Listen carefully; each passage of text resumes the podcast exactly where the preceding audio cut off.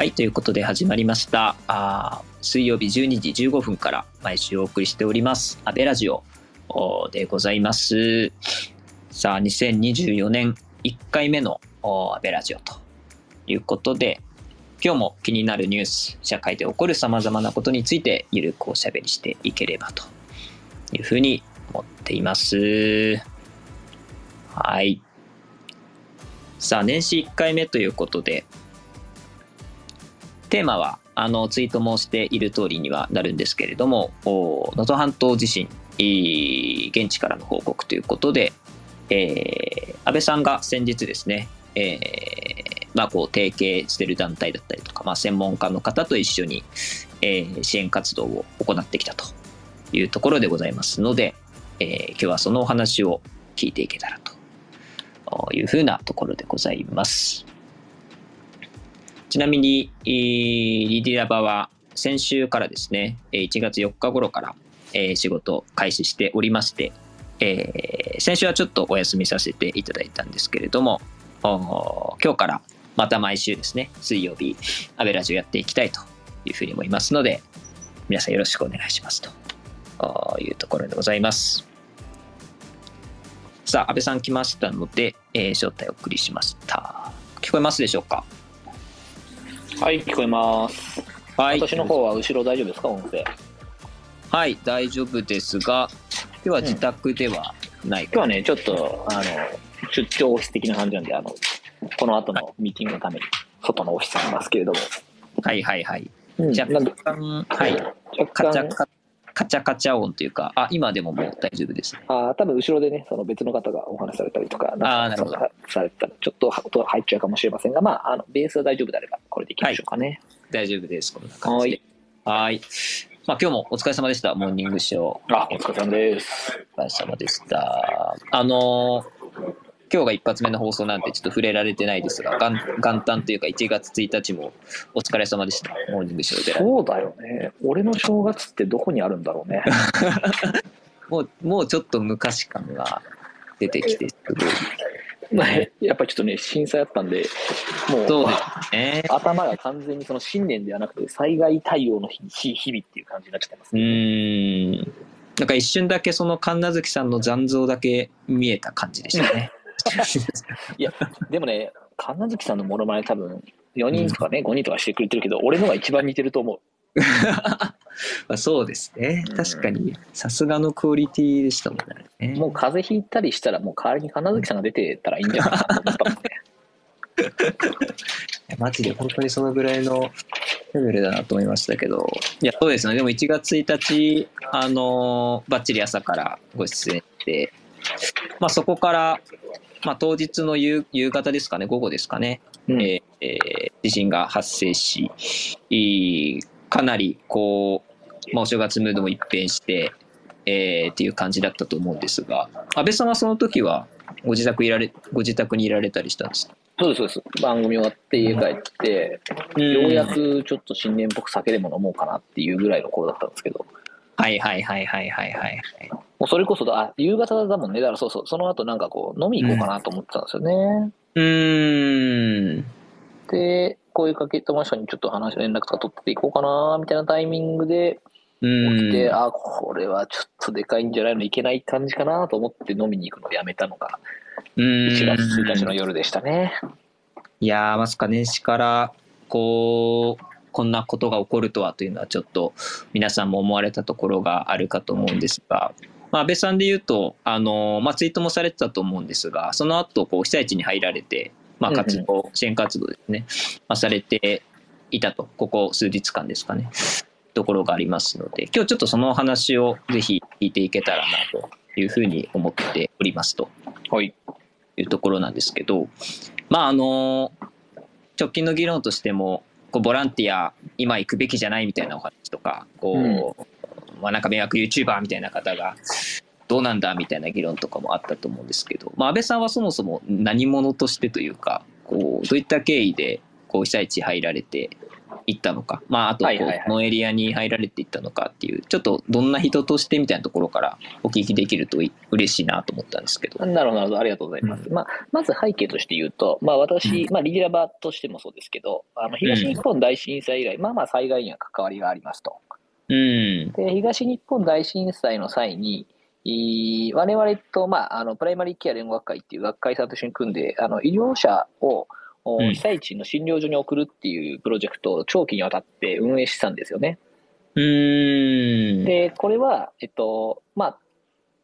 それこそ当時、学生団体みたいなのがたくさんあった頃で、はい。被災直後にこういろんな人が行って、めっちゃ批判されたわけですよ、今回うの。まあ、これも歴史は繰り返しますから、毎回うん災害直後に人が入ると邪魔すんじゃねえみたいなの出てくるんですよ。はいはいはいはい。出てくるし、まあ、半分それは真実なんだけれども、うん。まあ、一方でやっぱ中長期的支援には多くの人が関わる必要があるっていうようなところは、まあ、あったりするんですよね。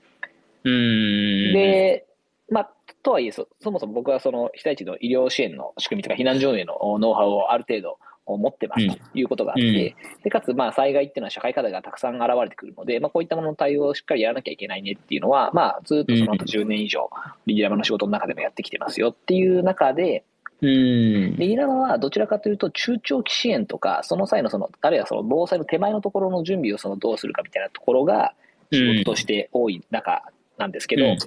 うです一ね。方で、その災害直後にうんいろんなアクションを起こさなきゃいけないって、これまた事実なんですよね。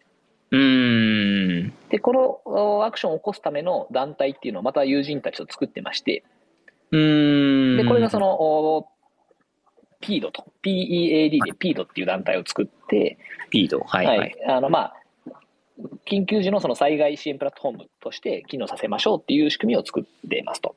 なるほどなるほど。で、この枠組みをお持って、この枠組みでもうずっと前、以前から震災の支援してるんですよね。立山のその、例えばこう台風が来たらこうですとか、はいはいはい。ああ、なるほどなるほど。熊本で川が氾濫したらこうですとかってやってきてるんですよ、すでに。うん。何年もね。で、やうんってきていく中で、その、我々が仲良く組んでるのが、その、ピースインジャパンさんっていう、その、はいはいはいおまあ、非常に強い復興対応のね、こう医療チームも持ってるし、ヘリも持ってるし、船も持ってるっていう、まあ、なかなかすごい団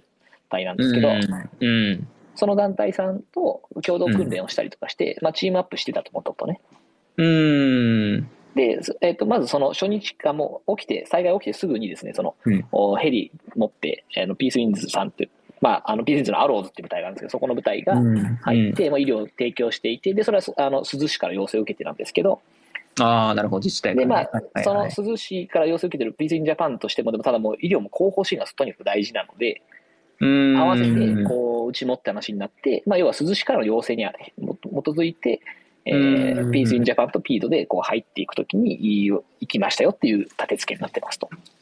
なるほど、なるほど。なので、まあ、よく言われる、その、こう、なんかフラット見に行ったとかっていうよりは、まあ、あの、専門家の一人として私もね、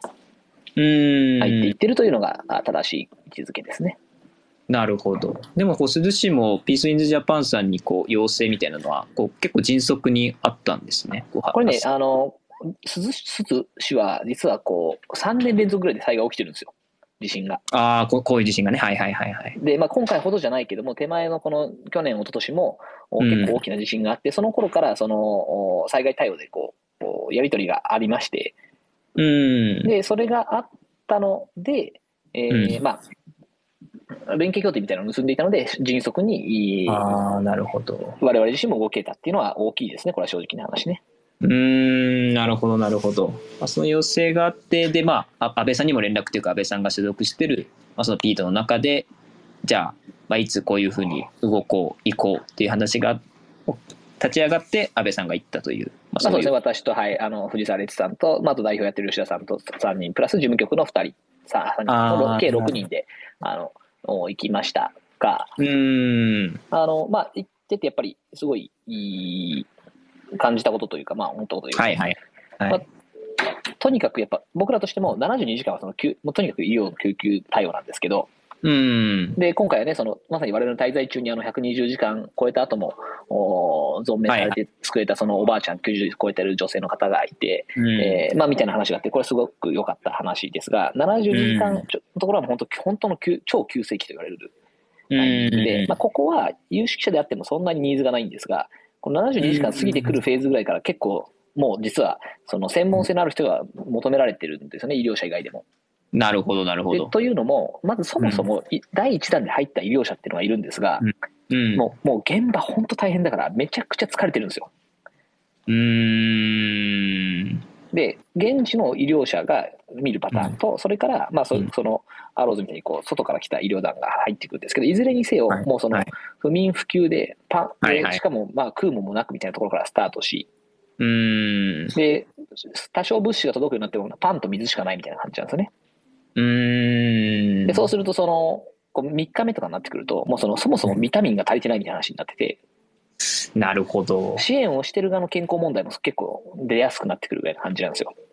うーん。なんで、そこにおいで、例えばこう、いろんな物資、その、ビタミンとかもそうだし、ビタミンが含まれてる、ねものとかもそうだし、まあ、あとはその灯油、石油みたいな、ガソリンとかそういうものも含めて合わせて持っていきつつ、みたいな感じですね。うん。でそれこそその、結構水のニーズとかもあるんだけど、うん。水も結局、飲み水は意外に早く今回なんかは行っていて、はいはいはい。一方でその他の生活用水がすごく大量に必要になるんですけど、そういう医療行為にも水がすごくいるからね。うーん。なぜかというと、何か傷があったら、その洗浄するっていう行為がまず入るわけですよ。はいはいはいはいはい。傷口洗わなきゃいけないでしょ？うん。でも傷口洗うという水がないですと。うーん。その医療行為スタートできないんですよ。うーん。本当応急処置しかできなくなっちゃうっていう話があって、なるほど。まあ、こういうようなその水ニーズとかもすごくあるんで、まあ、それをその運ぶためのポリタンクも持っていくしとか、うーん。まあ、本当にいろんな総合的なその支援をこうしつつ、で今回で言うと、うん我々とピードと、それからキッズさんっていう、うーじょ大きなその浄水器のメーカーさんと、それからピースインジャパンでもう数年にわたって訓練したものがありまして、うーん。でそれがそのお浄水器ですと。浄水器。はいはいはい。現地で水を取水して、そこでフィルターかけて、あの浄化浄水して、生活用水に使えるように転じる浄水器っていうのを。現地に設置して。水を作って、で、その水が1時間に2トンとか、作れるんですよね。今回2台持っていって、で、うん。まあ水のそのす水質っていうのを少し調整できるんで、調整して、そのクオリティを下げれば1時間で5トンいけるし、うあのーん。今の水質だとまあ2トンでやってるんですけど、まあ、2トンって結構半端ない、うん。毎時間2トン出てくると、もうそのお風呂もつか作れますと。自衛隊さんがお風呂温浴施設として提供できるし、はいはいはいはい。で、かつ、例えばこう、トイレの水流せないんで、水、あの、おしっこ流すときにこう、水流せますっていうのにも使えるし、手洗いも使えるし、歯磨きにも使える、顔も洗えるっていう感じになると。うーん。で、もちろん医療行為にも使えると。うーん。でそうなってくると、おまあ、なるほど。大体として公衆衛生がすごく改善するんですよね、その避難所とか、医療はい施設はい。のね、公衆衛生が改善することも大きいし、まあ、お風呂とかもそうだし、いろんなサービスが提供できるようになるので、まあ、水をこう作りに行ったっていうのがあってですね、今もだからその継続的に珠洲市の中で浄水器は機能してくれていて、毎日3200人分のうん。水っていうのを生み出してますと。なるほど。で、実際ね、あの、我々行った時に、その、自衛隊は広島の自衛隊の部隊だったんですけど、鈴の現場にいたの。お話聞いても、なんか、うん発災後、ここまで早く温浴施設を提供できたことはないと。うーん。これはすごいありがたくて、まあ、なんでかっていうと、72時間はまずその、お超急性期の対応をしていて、そこから水とか何か調整してお風呂ってなると、やっぱりどうしても1週間以上かかっちゃうんだけど、うーん。まあ、今回水の件をこうそこでクリアできたので、なるほどなるほで、ど。これはね、でもね、実は、その、まあ、浄水器持ってったとか、自衛隊がいたっていうのも大きいんだけど、現地でやっぱそのうんピースインジャパンさんがですね、うん。なんかね、すごいのよ、職能集団として。ええー、そうなんです。なんかね、どういうとこで凄さいや、なんかね、まずね、ユンボとか持ってるから、その、おお風呂お。あったらさ、お風呂のその水また排水しなきゃいけないじゃん。はいはいはいはい。水を排水する場所がなかったりするんだけど、ああ、はいはいはいはい。ないねって言ったら諦めるのかってなったら、そう、そうじゃなくて、その向こうはもうそのユンボで掘ってよ、その、排水する場所作って、はいはい。排水を今度その、ポンプで、あの、うん学校の浄水と層のところに流してうんそういう仕組みを全部自前で作って。最後はさ、本当その、なんつうの、自衛隊から出てきたその水の、その排水のこう、こうはいはい吸い上げるやつと、その、はい学校への浄水のやつのところがちゃんと接続しねえから、うん。その接続するためのやつをこういろいろ工夫して、最後竹、竹細工、竹を取ってきて、竹で、こう、間のうまいこと調整して、こう固定してうん。やるみたいな、まあそういうね、あの、うわなる職能集団たちによるいろんな工夫も行われて、まあ水が、うん。あの、お風呂ができたっていうのがあったん。ですけど、まあまあ、いずれにせよ、その、はいはい。非常に早い段階で、一番厳しい地域の一つである鈴で、まあ、生活用水を大量に作れるようになったっていうのは、大きな成果の一つだったかなと思って、まあ、そういったこともやってましたし、なるほど。そういう物資のそ送ることと、まあ、うん。生活用水確保と、でそれからあとはうん。まあその今後の支援の検討を考えるときに、やっぱりその行政とかとしっかりコミュニケーション取りながら動くのが大事なんで、うん。あのまあ、与野党の国会議員とか、地地元のうん。とか、まあ、はい首長さんとかとちゃんとうん話をして、まあ、情報の仕組みとかも作って、えうんーパイプ作って、今後ちゃんともう少しこう、うん大きな支援ができるような座組を作ったりとかもしてましたね。うん。なるほど、なるほど。うんこれ、あれですね、そのまあ72時間後ということで、5日頃に入られたんですかね。そうですね。はい。エリアとしては鈴、七尾市、鈴市ですか？そうですね。主にその2拠点に行きまして、まあ、はいはいはい。富山側から入って、七尾と通って鈴ですね。で、うん七尾は七尾でこの地域のおまちづくり会社さんやってる、まあ、非常にうん意意欲的かつ先進的なコーディネーターのプレイヤーがいるんで、で、この人たちがやっぱりその地元のその災害対応もすごく先行して動いてくれてたんで、まあそこと組んでやりまして。で、珠洲市においては、スうんイングですね。はい、と組んでやってました。なるほど、なるほど。まあ、今の国級世紀の話、その後のこう出てくる課題に合わせたこうどういった支援が必要かとか、まあ、ちゃんとプランニングされてこう支援がまあ入っていってるっていう流れをすごく今感じたところではあったんですけど、まあ、実際なんかこうあの浄水システムの設置っていうのもなんか非常にそのいろんなものを運んだりとか設置だったりとかすごい大変じゃないかなと思いますしこうニュースで聞くとやっぱりこう道路インフラとかが非常に厳しい状態だったりとかこう、まあ、かなり土砂崩れのリスクがあるエリアもあるっていうふうに、まあ、特に珠洲市とかあの厳しいところはこう聞いたりしてるんですけど、まあ、実際こう陸路で行かれたと思うんですがその被害の状況って、まあ、今おっしゃられた珠洲市とか七尾市のところのあの状況って安倍さん見られてどどう感じられましたか？72時間、まあ、経った後のことだと思うんです。いやー、いや、あの、先ほどお話した通り、私、東日本も見てましたけど、大使館見たり、まあ、他の災害とかも見てますけど、こう、いやいや、これはそのエリアの、おこう範囲、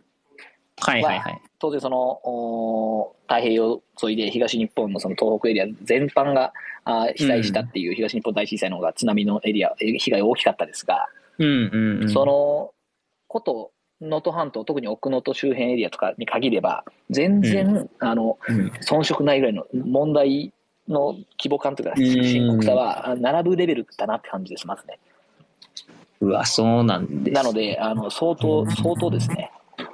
うーん。まあ、もちろん、い教訓は生きてるところはいっぱいあって、うんうんうん。まず今回津波も来てるんですけど、やっぱこう、沿岸部の方々の避難は相当早かったなと見てますと。うーん、確かに、かなり話題にもなりましたもんね。まあ、NHK とかの、こう、かなり訴える、こう、ね声のね、うーん、とまあ、ただ太平洋沿いと違って、の。はい。日本海側って、要はその、うんまあ、こう、小さなお風呂みたいな感じなんで、水の余波が激しいんで、あの、津波も来るのも早いんですよね。うーん、そうなんですね。で、しかも、あの、波が、あの、はい。こう、大陸側に当たってまた戻ってくるっていう話もあるんで。何度も反響するように来るって話で言うと、うーん。あの、太平洋側とはちょっと違った津波のお形だし、今回多分本当には、地震起きてから本当に数分、1分とか2分で来たんじゃないかって言われてるところもあるんで、うーん。その観点で見ていくとね、まあ本当にその津波による直接的な被害少なめだと思う。あの人的被害ね。うん、ははいおそらく少ないんじゃないかなと見てますから、そういう意味合いでは、すごくこう、避難うんがスムーズに行われた可能性が高いなと思ってますね。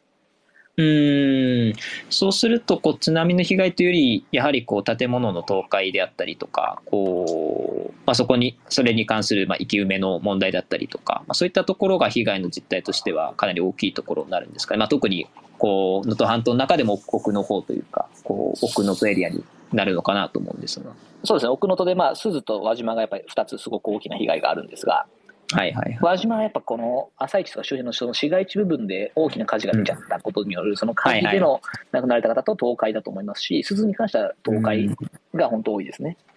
うーん。で、やっぱあの木造建築が多くて、で、今回、まあ、周期はい、はい。震度と周期があるんですけど、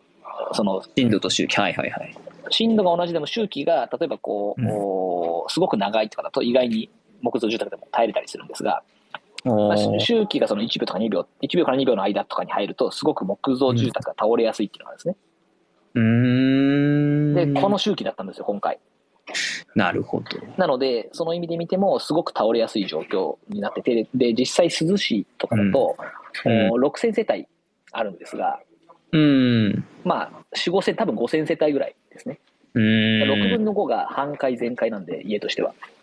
うわもうほぼ壊滅に近いですね、町としてはね。ーうーん。なので、被害のその、その、少なくとも鈴、輪島で、まあ、もちろんそれのと、町とか、その、もう半島の先っぽの方とか、奥の方とか、あとは海沿いの方とかは、すごくやっぱり被害が大きいうーん。ですし、これ、そのやっぱ、うん奥能登とか能登半島自体がすごく細長くて大きなあー形なんだけど、道がそんなたくさんあるわけじゃなくて、かつ道も崩落しまくってるんで、うーん。道路インフラが厳しいのはありますね。僕らも、あの、うん。すごい渋滞の中行くんですけど、あ、やっぱそうなんですね。じゅうん。あのまあ、エリアによりますね、僕らがいた時期はその穴水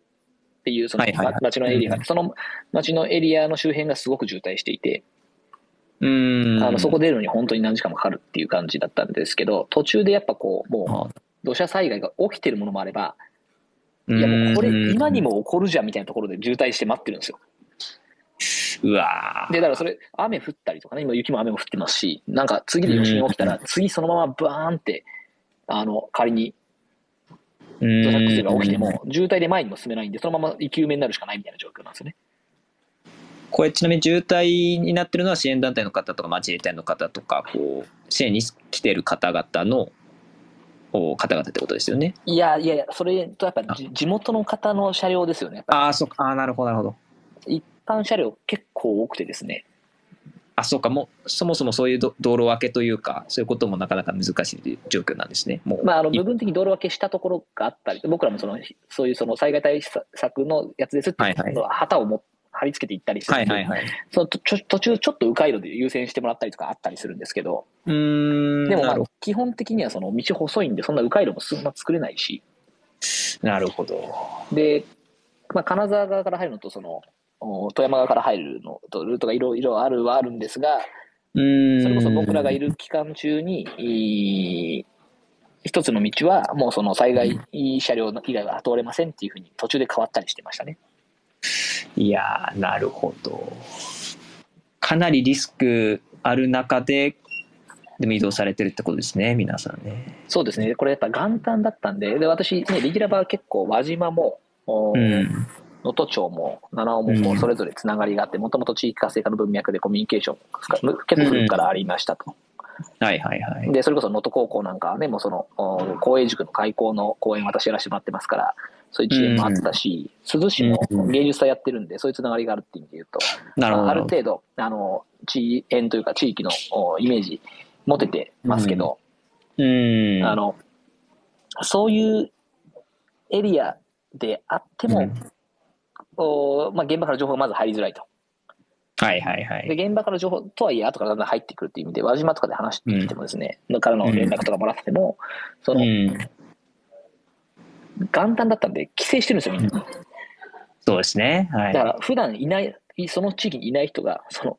ふ普段はこう、おお父さん、お母さんだけで住んでるところに、もう6世帯とか入って、みんなでなんかこう、お家にいるみたいな状況があったんで、うん。その人たちっていうのは初動、確かにあの若い人たちが多いんで、こう避難所への作ってくれたから、初動対応すごく迅速にやってくれたので、うん非常に良かった側面がある一方で、彼らがその、もうだんだんその生活が長くなってくると出てくるんですね。もう規制だからその自分、自分のところに戻りたいじゃない。もう県外で行くわけですね。うん、これも一つ道路すごく使いますし、ああ、出てくる方々ってっていうことか。うん、で逆にその金沢とかからその物資を持ってその、ね、お父さんお母さんのところに心配だから行くっていう車とかもありますし、っていう意味で言うと、一般車両、地元の一般車両でかなりあの道が混雑するっていう側面はありましたね。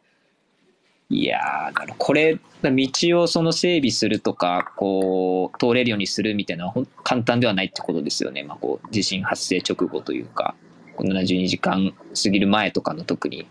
そうなんですよ。これ、道を、例えばこう、その道、2日間、3日間閉鎖すれば、結構日本のそのインフラ回復力高いんで、それしたら治るんですけど、うん。そもそも道の本数少ないんで、そんな、こう、インフラ入れちゃって、その2日間、3日間、その道路を遮断することによって、いやなるほど。その物流や人流の途絶えるっていうことのリスクが高すぎるっていう話が一個と、うん。あとやっぱこう、都市部とかだったら、とかあるいはこうね、郊外とかでも、開発進んでるエリアだと、そのコンクリートすぐ持ってこれますとか含めて、こう、そのインフラ回復のための必要なものっていうのは調達しやすいんですが、能登半島はそもそもそういう、例えばコンクリート工場みたいなものも含めて、そんな多くあるわけじゃないんで、うん。あらゆる観点から道路復旧の難しさが高いエリアですね、今ね。いやー、なるほど。これ、あの、ちょっとこう支援の状況とか、まあ、こう、も、の話も聞いていけたらなと思ってるんですが、まあ、今、いろいろ報道だと、こう、物資や、まあ、こう、送ってもらったものをさばくボランボランティアとか、まあ、人材とか人員ですね。が非常に少ないっていうようなこう課題とかも聞いたりしてるんですけど、安倍さんが行かれた時は、こう現場の支援の状況とか、まあ、こうどどんな人がどうこう活動されていたのか、まあ、その中でどういう課題が安倍さんとしてはこう見られたのかとか、そのあたりってお聞きしてもいいですか？あのまず奥能登と中能登よりも手前で結構状況が違いますと。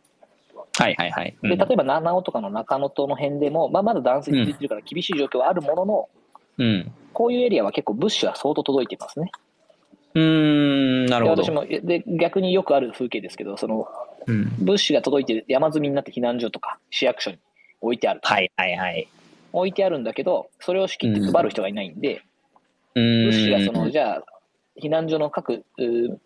そこで避難してる人とかあるいはその自宅避難してる、うん、自宅のところにラストワンまで届いてるかっていうと届いてないですと。うん。こういうエリア本当悩ましくてうん。それこそ本当はここはそれを差配するその避難所運営のプロのボランティアとかね。はいはいはいはい。結構あのマンパワーがいれば解決する話だったりするんでこういうところは実はその非常にボランティアパワーもうすでに必要とし始めてますと。うん。だからそれこそその、うん、なんですかな。炊き出しとかに行った人が結局、はい、その荷物の区分けに使われちゃうみたいな話があったりして、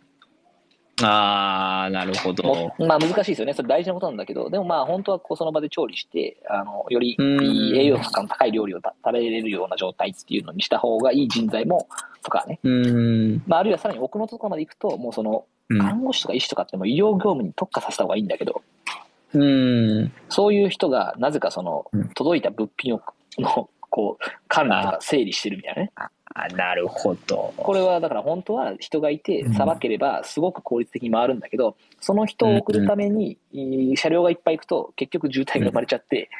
はいはいはい、物流人流がままずくなるっていうこのジレンマと戦いながらやってるのが今現場ですね。うん。ただおそらくその中野島よりも手前のところはもうすでにだんだんとボランティアニーズ出てきてますから、うん。早めにこういうところにはもう人が入っていった方がいいかなというふうに思ってますし、まあ、私の方でもそういうのをちょっとアレンジしようっていうのを今、まさに先ほど野田直しがと調整したりしてました、ね。うん。なるほど、なるほど。一方で奥能登側とかは本当にあの、はい、状況の深刻さはとんでもないものがあるなと思っていまして、うん。でこれその同じ断水している状況でも多分七尾はここから数日から2週間ぐらいで治っていくと私見てるんですけど、うんうんうん、あの奥能登は多分断水は本当当分治んないと思っていて1か月以上多分続くんじゃないかなっていう認識なんですよね。うんでこれはね相当深刻ですね本当ね。これみ、まあ、先ほどの話もありましたが水だったり断水がやっぱりかなり長期的に起こるとどういうこう被害というかこう課題が生まれてくるんですあの、まあ、さっきも言った医療行為が進まないっていう話とそれから公衆衛生上のリスクが高まりますね。はい、ああなるほどなるほど。はいはい、はい、公衆衛生上のリスクっていうのは、まあ、いろいろあってインフルエンザとかコロナとかそういうのも今すごく大きなリスクになってますし、うんうん、えー、もうもう少し先を見ていくとあのとにかく口が乾くっていうのがリスクなんですよ。へえそうなんですね。はい、あのちなみに災害関連死での一番の死因っていうのは誤飲性はあの肺炎なんですよね、肺炎。はいはいはいではい。肺炎ってどういうふうに起こるかって、その口の中で乾いて、あのうん。細菌が増えたものがその肺の方に行っちゃって肺炎になるって感じですね。っていう肺炎が多くて、でそれはその要は歯磨きしてるとか、うん。ちゃんとやってれば防げるんですけど、はいはいはい。歯磨きするには水がいるじゃないですか。そうですね。とか、うんあのたくさん水飲んで口の中がこうあんまり乾燥してないといいんだけど、うんあの水飲んだらトイレ出ちゃうんででトイレ出た時に、その水流せないってなったらトイレすごい躊躇しますよねうーん。なのでトイレが流せれば水飲むんだけど流せないから飲まないっていう人が出てきちゃってとかってなっていやー、なるほど。で長期のあのおリスクは生活用水と飲み水とそれぞれにあって、飲み水の方がむしろ届いてるんで生活用水の確保があのいろんなリスクのトリガーになりそうだなっていうのとあとは感染症ですね。のそのが広がりがあって、それ、まあ、さっきみたいにその若い人はもう脱出してるんですよ、結構。うーん。避難所もそうだし、自宅で避難の人も残ってる人結構高齢者が多いんで。感染症とか肺炎とかかかった時にそれが本当に命に直結するっていう意味で言うと、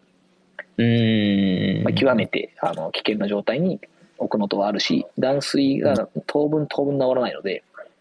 生活用水の確保は、その先で鈴には我々一応こう浄水器入れましたけど、輪島にはそれ今入れてないんで、ちょっと入れれるように頑張りたいなと思ってますし、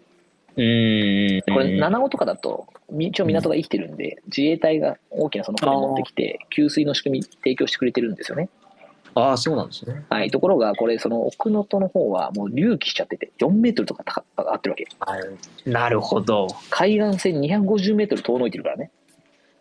すごいですね。今まで海だと思ったところから250メートル走った先に海があるわけよ。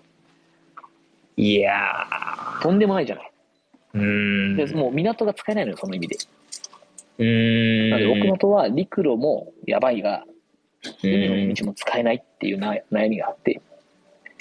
いやー、なるほど。で、かつ、まあ、空路もそんな使える場所でもないので、あそこはね。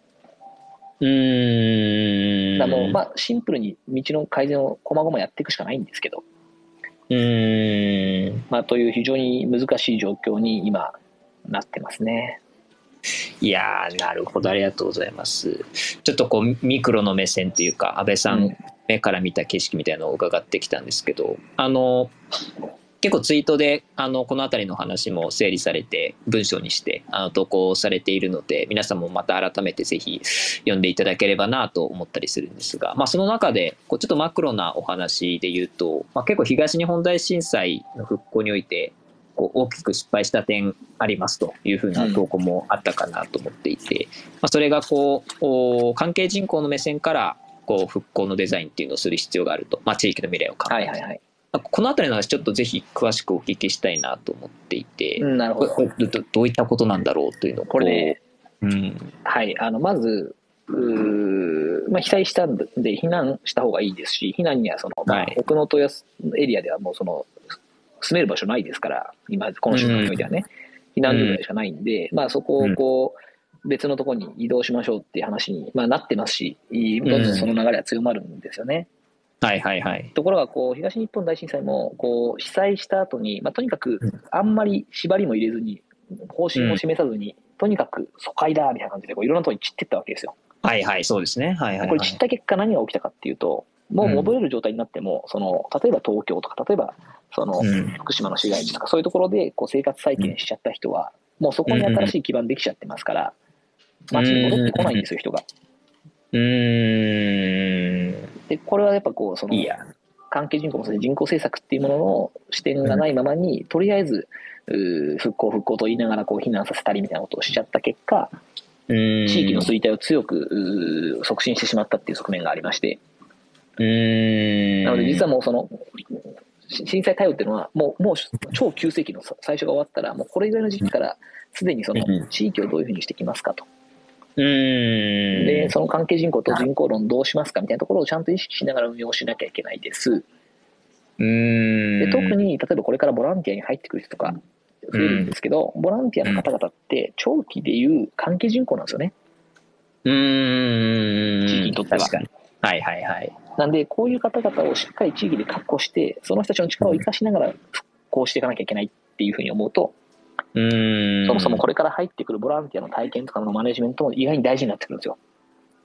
いやー、なるほど、なるほど。で結構僕はそのあ地元もしこれからボランティア行かれる方とかいらっしゃったら地元の飯もたくさん食ってほしいなと思うし、うん地域の試合も作ってほしいなと思うし、ぜひその、うんなんですかね、被災の全体像の中で自分がどんなボランティアで、まあ、現地に役立とうとしているのかみたいなことを積極的にこう知ってほしいなと思うし、逆にそのボランティアのコーディネートをするようなあ団体さんとか現地の団体は、やっぱそういう体験であるように設計していかなきゃいけないんですよね。うーん。っていうのがあったりとか、片方にはね、あったりとか。うん。うんまあ、一方で、難しいのは、こう、はいやっぱ最後、地域って、やっぱ地元に住んでる人がそこを良くしていくんですよね、うん力で。うんつまりその地域の主体性を奪ってはいけないと。はいはいはいはい。行政とか外から来たボランティアが何でもかんでもやってくれるから、とにかく陳情だけして文句だけ言ってればいいんだみたいな状態になっちゃうと、これはこれでその地域の活力を奪っちゃうと。うーん。で、ほまあ、地元の人の主体性をこう促進しつつ、必要なサポートをしていきながら関係人口を増やしていくためのお今後の支援、復興計画っていうのをちゃんと立てなきゃいけませんねっていう話と、ど。なるほど、なるほど。もう一個はやっぱりその住宅政策とか住まいの政策の時に、うん。今、例えば住めなくなっちゃった人たちを無理やり東京に移住させますよとか、無理やりって言ってもまあうん。無理やりじゃないんだろうけど、まあでも東京だよとか沖縄だよって話とかもあったりするわけですよ。うんうんこういうような話って、まあ議論するのはよよしなんだが、全体として遠くに離れれば離れるほど戻ってきませんよと。うーん。おそらく金沢とか富山でももうあの戻らない可能性で人が増えると思うんで、本本当は多分その、おそれこそ七尾とかの中野と周辺とかね、その辺のエリアでしっかりとその人が、とどまってというか、そこに生活体験の一つ一回拠点を置いて、ゆっくりそこで生活のことを考えながら自分たちの能登半島に戻るのか、そのエリアでとどまるのか、あるいはまあやっぱりやっぱ東京だってなるのか、あれ金沢だってなるのか分かんないけれども、うーん。いずれにせよいきなりその遠くに飛ばしちゃうと、おそらく戻ってくる確率は相当下がると思いますね。うーん。っていう話もあるし、で片方にはでも、そもそも動きたくねえっていうおじいちゃん、おばあちゃん結構いて、いや、そうですね。うん。もうここで死ぬんじゃみたいな、うーん。ただ、この瞬間はもしかしたら避難してもらった方がありがたい時もあるんですよ、実際。はいはいはいはいはい。その彼らが生命の危険を覚えるような状態になっても、うーん。救える医療インフラが今の奥能登にはないですから。でもそれね、金沢まで行って、金沢で、あるいはその長野とか、まあ、長ちょっとまだ危ないけど、金沢とか富山とかだったら、そこには医療インフラインフラあるんでね、うーん。話って、まあ、ちょっとこう複雑なんですが、しっかりとその地域の人に説得しながら、長期のビジョンを示して、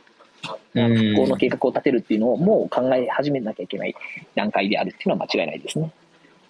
いや、これはかなり私自身も認識改めないとなと思いますね。もう、もう復興が始まってるというか、こう、スタートしていると。で、うん何何何十年先のこう復興した姿から逆算して今、こうできることっていうのをこう考えていかないといけないと。まあ、それで言うとかなり、こう、関わりしろはたくさんあるんだろうなというふうにも、まあ、反対に言うとすごく思いましたね。なんかその、うん。コミュニケーションとかこうコーディネートこうできる人って、まあ、実際例えば能登半島とかにどれくらいいらっしゃるんだろうみたいなのもすごいシンプルに思いましたし、まあ、例えば僕が住んでる地域にもこうそこを担えるような方とかなんかそこのこう仕組みってどうなってんだろうなみたいななんかちょっと思ったりしたんですけどはいそんなこと思いましたね。これはね、その通りで、で、実はやっぱ防災と街づくりって大変相性がいいんですよね。ああなるほどなるほど。まあ以前の安倍ラジオでなんか一回話したことある気がしますけど、うん。で、例えばそれこそ今、七尾はすごく拠点が運用すごくうまくいってる側面あるんだけど、これやっぱこう地元の街づくり会社がありまして、うん。こうまあ、あの自動車学校とかもやってる人なんですけど、まあ、この辺のコミュニティがすごくうまく機能しているとか、うん。JC がうまく機能しているとか、こうこういうようなところっていうのは、まあ、やっぱあるんですよ。うんなので、まあ、街づくりのお担う人材とか、外からで街づくりを担う人材って、外の街づくり人材ともしっかりつながってるんですよね。うんうんうんでこれが結構その防災へのお見えない底力になるところはありまして、うんうんなるほどね。でまあ、コーディネーター機能、ただやっぱもう全然足らないっちゃ足らないんで、ここ、もうこの災害の規模感に対しては。うーんまあこうここはそれこそその初動をこれからやっていくっていう話でいうと、ボランティアの流れを少しずつ作りつつ、そのボランティアの中で一部の人がコーディネーターに転換されていく。うーん、なるほど、使えるからコーディネーターが作れる状態っていうのをを作っていくし、まあ、その流れができれば、今度は内部の中でも、いや、じゃあ私もコーディネーター的な機能を果たしますわっていう人が出てくるんですよね。うーん。なので、この辺の部分っていうのを、その相互作用とか化学変化みたいなのも設計した上で、